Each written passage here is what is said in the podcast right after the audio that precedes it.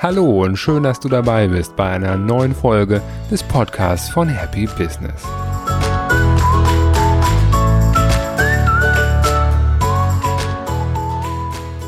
Die Intention dieses Podcasts ist es, Freude in das Leben von Unternehmern, Selbstständigen und Führungskräften zu bringen, sowie in das Leben ihrer Mitarbeiter und Kunden. Unsere Arbeitszeit ist Teil unserer Lebenszeit und diese ist nun mal begrenzt. Von daher ist es mein Wunsch und meine Überzeugung, so viel Glück und Freude wie möglich auch in die Arbeitszeit zu bringen. Die Abwesenheit von Freude, die wird häufig dadurch erzeugt, dass wir uns mit anderen Menschen im Widerspruch befinden. In der Wahrnehmung vieler Menschen besteht ein Gefühl des Mangels. Das drückt sich zum Beispiel in dem Begriff des Marktanteils aus. Für viele Unternehmen ist eine wichtige Messgröße die des Marktanteils. Das wird üblicherweise im Prozent ausgedrückt. Man kann zum Beispiel sagen, unser Unternehmen, das hat einen Marktanteil von 30 Prozent im Markt von zum Beispiel Leberwurst. Und da der Gesamtmarkt 100% entspricht, bedeutet das, dass bei 100% Schluss ist und dass es jetzt darum geht, die Lücke zwischen diesen aktuellen 30% und dem maximal möglichen 100% zu schließen. Die Wahrnehmung ist, wenn jetzt ein anderer Marktteilnehmer Marktanteile gewinnt, dann nimmt er mir das weg. Das ist das Mangeldenken. Es gibt nicht genug und jetzt wird mir davon auch noch was weggenommen. Und dieses Mangeldenken, das führt zu Gefühlen wie Neid, Gier, Stress, Anspannung etc. Und das drückt sich ja auch in Begrifflichkeiten aus wie um Marktanteile wird gekämpft. Und nicht selten führt ein solches Denken zu einer Lose-Lose-Situation. Die letzte Waffe im Kampf um Marktanteile ist der Preiskampf. Auch wieder so ein Wort mit Anlehnung an Krieg. Und wozu das führen kann, das wurde uns in der Vergangenheit oft genug gezeigt. Ich erinnere mich zum Beispiel in der Vergangenheit an das Beispiel aus dem Bereich der Baumärkte mit Praktika als Opfer. Vielleicht kennst du noch den Werbespruch von denen 20% auf alles außer Tiernahrung. Und damit wurde eine Abwärtsspirale in Gang gesetzt, die Praktika am Ende das Genick gebrochen hat. Oder die zu starke Beschäftigung mit der Konkurrenz kann auch dazu führen, dass man Trends verpennt. Als sich Nokia damals im Wettstreit mit Siemens befunden hat, hat Apple eine völlig neue Technologie, die der Smartphones entwickelt. Und heute spielen Nokia und auch Siemens überhaupt keine Rolle mehr im Markt der Mobiltelefone. Wobei gerade jetzt bei Nokia es wieder erste Lebenszeichen gibt im Bereich der Smartphones. Und neben der Tatsache, dass eine Denkweise des Mangels und der Konkurrenz, wie wir das an diesen Beispielen Praktika, Nokia, Siemens gesehen haben, kann eine solche Denkweise wirtschaftlich in der Insolvenz enden und die Frage ist, sind Neid, Missgunst, Kampf und so weiter, sind es Gefühle, die du in deiner limitierten Lebenszeit fühlen möchtest? Oder wäre es nicht viel schöner und angenehmer und auch für deine Gemütsruhe besser, Gefühle wie Friede, Unterstützung, Liebe oder Freude zu fühlen?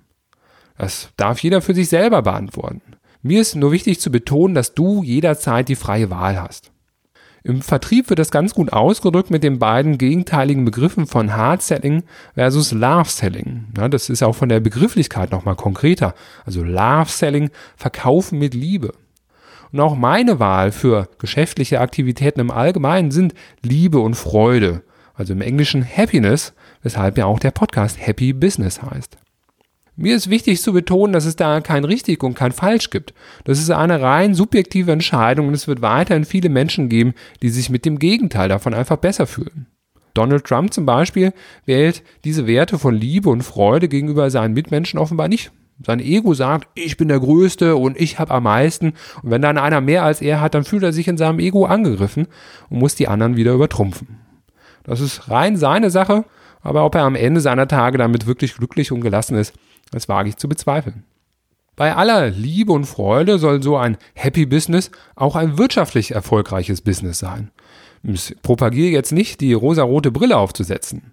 Für ein Geschäft, fürs Business gelten einfach bestimmte Spielregeln und Werte wie Liebe und Freude sollen nicht bedeuten, dass wir wieder zurück zur Tauschwirtschaft gehen oder zur Grundidee des Kommunismus und sagen, wir sind alle gleich und haben uns alle lieb. Es gibt viele Möglichkeiten, wirtschaftlich erfolgreich zu sein, aber dennoch diese Werte wie Glück, Liebe und Freude zu leben. Der zentrale Punkt ist der eines Wechsels im Mindset, weg von Mangel hin zu Fülle. Oder wie das auch ganz schön bezeichnet wird, hin zu einer Überflussmentalität. Soll heißen, das Leben ist Überfluss und es ist genug für alle da. Nur weil ich erfolgreich bin, heißt das nicht, dass du nicht erfolgreich sein kannst. Wir können beide erfolgreich sein. Eine Möglichkeit, das umzusetzen, haben die Baumärkte nach der Insolvenz von Praktika recht schnell erkannt und angewendet.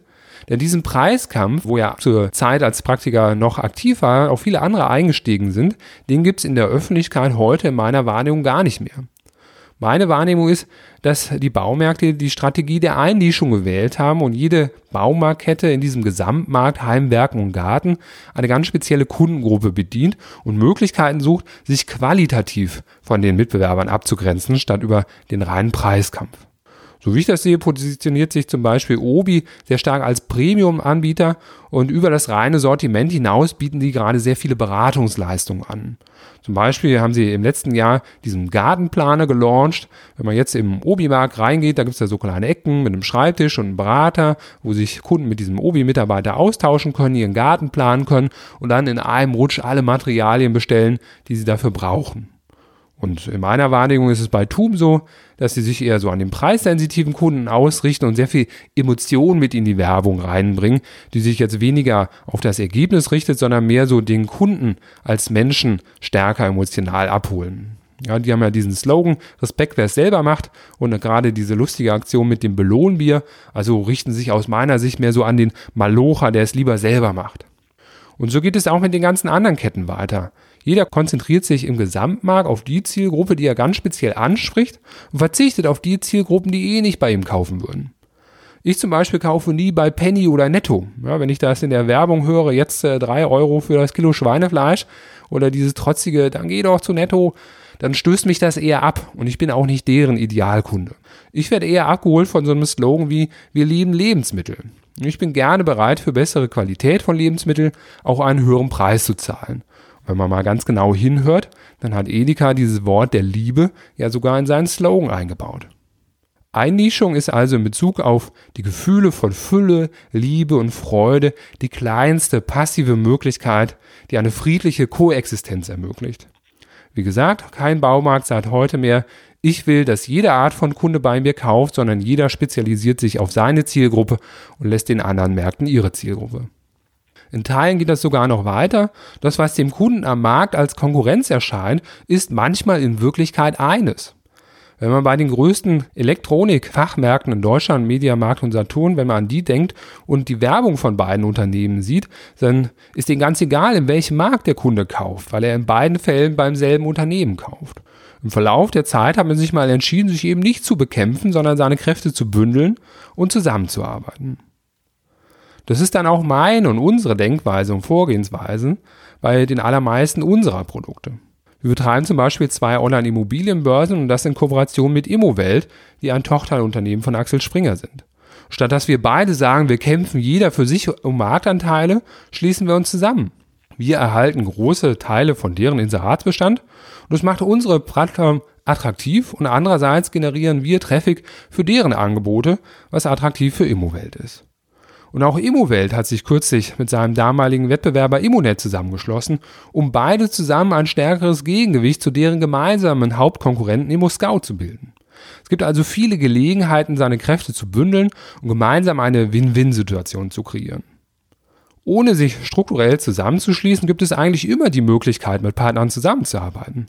Bei unseren Kneipentouren ist es so, dass ein Großteil der Buchungen für unsere Junggesellenabschiedstouren über Partneragenturen reinkommen. Ja, die haben sich auf die Planung von ganzen Junggesellenabschieden spezialisiert und statt dass sie jeden einzelnen Leistungsbaustein selber operativ anbieten, kaufen sie einfach alle Einzelbestandteile, wie zum Beispiel unsere Kneipentour, kaufen sie ein und schnüren daraus ein Paket. Und das ist eine echte Symbiose. Deren Geschäft funktioniert nur dadurch, dass es Anbieter wie uns gibt, bei denen sie Leistungen einkaufen. Und unser Geschäft funktioniert besser, weil wir einen Teil unseres Vertriebs auslagern und statt dass wir alle Kunden selber anwerben. Bei unserem Produkt der Immobilienfreunde sind wir sogar noch einen Schritt weiter gegangen. Unsere Aufgabe dort ist, dass wir online Menschen finden, die ein Haus verkaufen möchten und einen Immobilienmakler suchen. Der Nachteil ist, dass diese Immobilien ja irgendwo real physisch irgendwo in Deutschland rumstehen und zwar irgendwo da, wo wir nicht sind. Also brauchen wir an jedem Ort, an dem wir eine Immobilie haben, die verkauft werden soll, einen lokalen Partner, der den Kunden dann betreut und die Immobilie vermarktet. Und dieser lokale Partner kann dann sofort mit der Vermarktung losstarten und spart sich die mühsame Akquise von einzelnen Immobilienobjekten. Eine solche Form der Kooperation, die nennt sich unter Immobilienmaklern Gemeinschaftsgeschäft. Und das funktioniert für uns auch nur dann, wenn wir vor Ort jemanden haben, der das vermarktet, sonst scheitert das ganze Geschäft. Das Schöne in dem Fall ist, dass wir quasi offene Türen einrennen, wenn wir uns vor Ort an einen neuen Partner wenden. Wir klopfen quasi mit einem Koffer voller Geld an seiner Tür. Und jeder weiß, was er am anderen hat und beide sind froh. Und auch der Immobilienverkäufer ist froh, weil er vor Ort den besten Makler seiner Region hat und nicht irgendeinen, auf den er irgendwie zufällig mal aufmerksam geworden ist. Und damit möchte ich auf meine Aussage vom Anfang zurückkommen. Es ist genug für alle da. Immowelt hat neben uns noch viele andere Reichweitenpartner. Die Junggesellenabschiedsagenturen, die verkaufen denselben Kunden auch Leistungen von anderen Anbietern, wie zum Beispiel Paintball oder Bierbike, was dann am Nachmittag vor unserer Kneipentour am Abend stattfindet. Und auch unser Marktanteil im Bereich des Immobilienverkaufs ist verschwindend gering. Und auch dieser Podcast ist einer von unzähligen Podcasts zum selben Thema. Aber mir macht es Freude, diese Inhalte zu erstellen. Und vielleicht enthält diese Folge für dich persönlich jetzt in diesem Augenblick den richtigen Impuls und hilft dir dabei, mehr Freude in dein Geschäft und dein Leben zu holen. Und dann hat sich schon gelohnt. Zum Ende habe ich noch einen Hinweis auf weiterführende Inhalte außerhalb des Podcasts. Ich erhalte regelmäßig das Feedback, dass Menschen sagen, Mensch Gerald, ich finde gut, was du zu den unterschiedlichen Themen im Podcast sagst, aber ich finde es manchmal einfach herausfordernd, das in meinen Arbeitsalltag zu integrieren, weil ich einfach so viele Herausforderungen habe. Hast du da nicht ein strukturiertes Programm? Zu diesem Zweck habe ich ein Webinar erstellt mit dem Titel Wie du es als Unternehmer oder Selbstständiger schaffst, sofort weniger zu arbeiten und dabei sogar noch erfolgreicher zu sein. Dieses Webinar dauert ungefähr eine Stunde und es ist ein sehr starkes Konzentrat aus viel Fachwissen und jahrelanger eigener Erfahrung. Das Webinar ist kostenfrei und unverbindlich. Du findest es auf der Seite von www.gewinner.team und dann slash Webinar oder einfach im Menü der Seite auswählen oder einfach beim Podcast in den Show Notes schauen, da ist der Link auch zu finden. Und für alle, die mich lieber live statt auf dem Bildschirm sehen möchten, gibt es auf der Seite von www.gewinner.team slash Termine oder unter dem Menüpunkt Termine alle Daten für Vorträge oder Workshops mit mir. Das war's. Danke, dass du dabei warst und bis zum nächsten Mal.